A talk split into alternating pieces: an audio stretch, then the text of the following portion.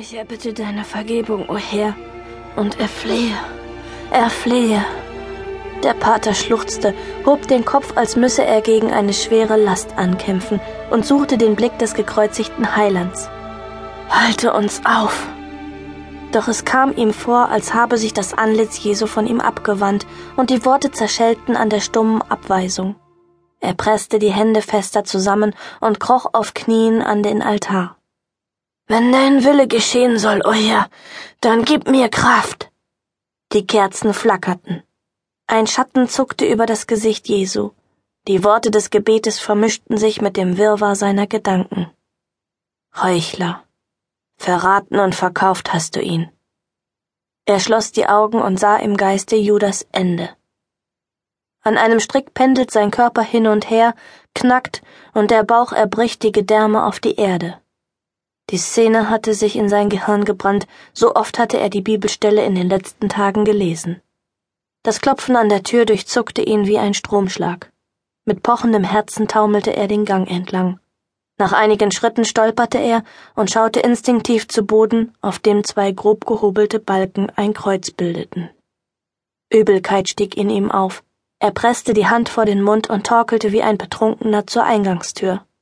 In den Tiefen seiner Kutte ertastete er den Schlüssel und öffnete den Riegel. Die Angeln ächzten, als die massive Holztür nach innen schwenkte. Im Straßenlicht sah er drei Gestalten in langen Mänteln. Einer der Ankömmlinge trug eine Sporttasche über der Schulter. Mit seiner massiven Statur sah er aus, als könne er die beiden anderen unter einen Arm klemmen und forttragen. Feiner Schnee fiel vom Himmel und bestreute die schwarze Wolle seiner Kleidung. Als der Pater aus der Kirche trat, blies ihm eine Böe das Weiß ins Gesicht und reizte seine Haut. Er schlang die Arme um seinen Körper und ließ seinen Blick über den Vorplatz schweifen. Weiter hinter den Bäumen am Fuße des Kirchenhügels ruhte sein Dorf, ohne zu ahnen, durch welches Sakrileg dieser Ort heute Nacht entweiht werden würde. Pater Preschke? Eine der Gestalten schritt auf ihn zu, und der Pater erkannte den Mann namens Tilse. Ihm hatte er damals die Angelegenheit anvertraut. Darf ich Ihnen unseren Spiritus Rector vorstellen? Bertram Friedmann. Der Pater hielt inne. Das Oberhaupt persönlich. Aber was hatte er in dieser Situation anders erwartet? Er streckte seine Klammerhand aus und flüsterte den Leitspruch In das Bem et metum. Doch sein Gast drängte ihn grußlos zur Seite und trat ein. Tilse und das Muskelpaket mit der Sporttasche folgten. Eine schöne Kirche. Friedmann nahm seine Brille ab, hauchte die Gläser an und putzte sie mit einem Taschentuch. Ich hoffe, die nächsten Tage wird uns niemand stören. Die nächsten Tage? Preschke schluckte. So lange kann doch keiner durchhalten. Man weiß ja nie. Ein Lächeln huschte über Friedmanns mageres Gesicht. Er zog seine Lederhandschuhe aus und klopfte damit den Schnee vom Mantel. Keiner wird uns stören. Der Pater zupfte an seinen Ärmeln. Tage. Bei diesem Gedanken lief ihm ein kalter Schauer den Rücken hinunter. Die Kirche wird geschlossen.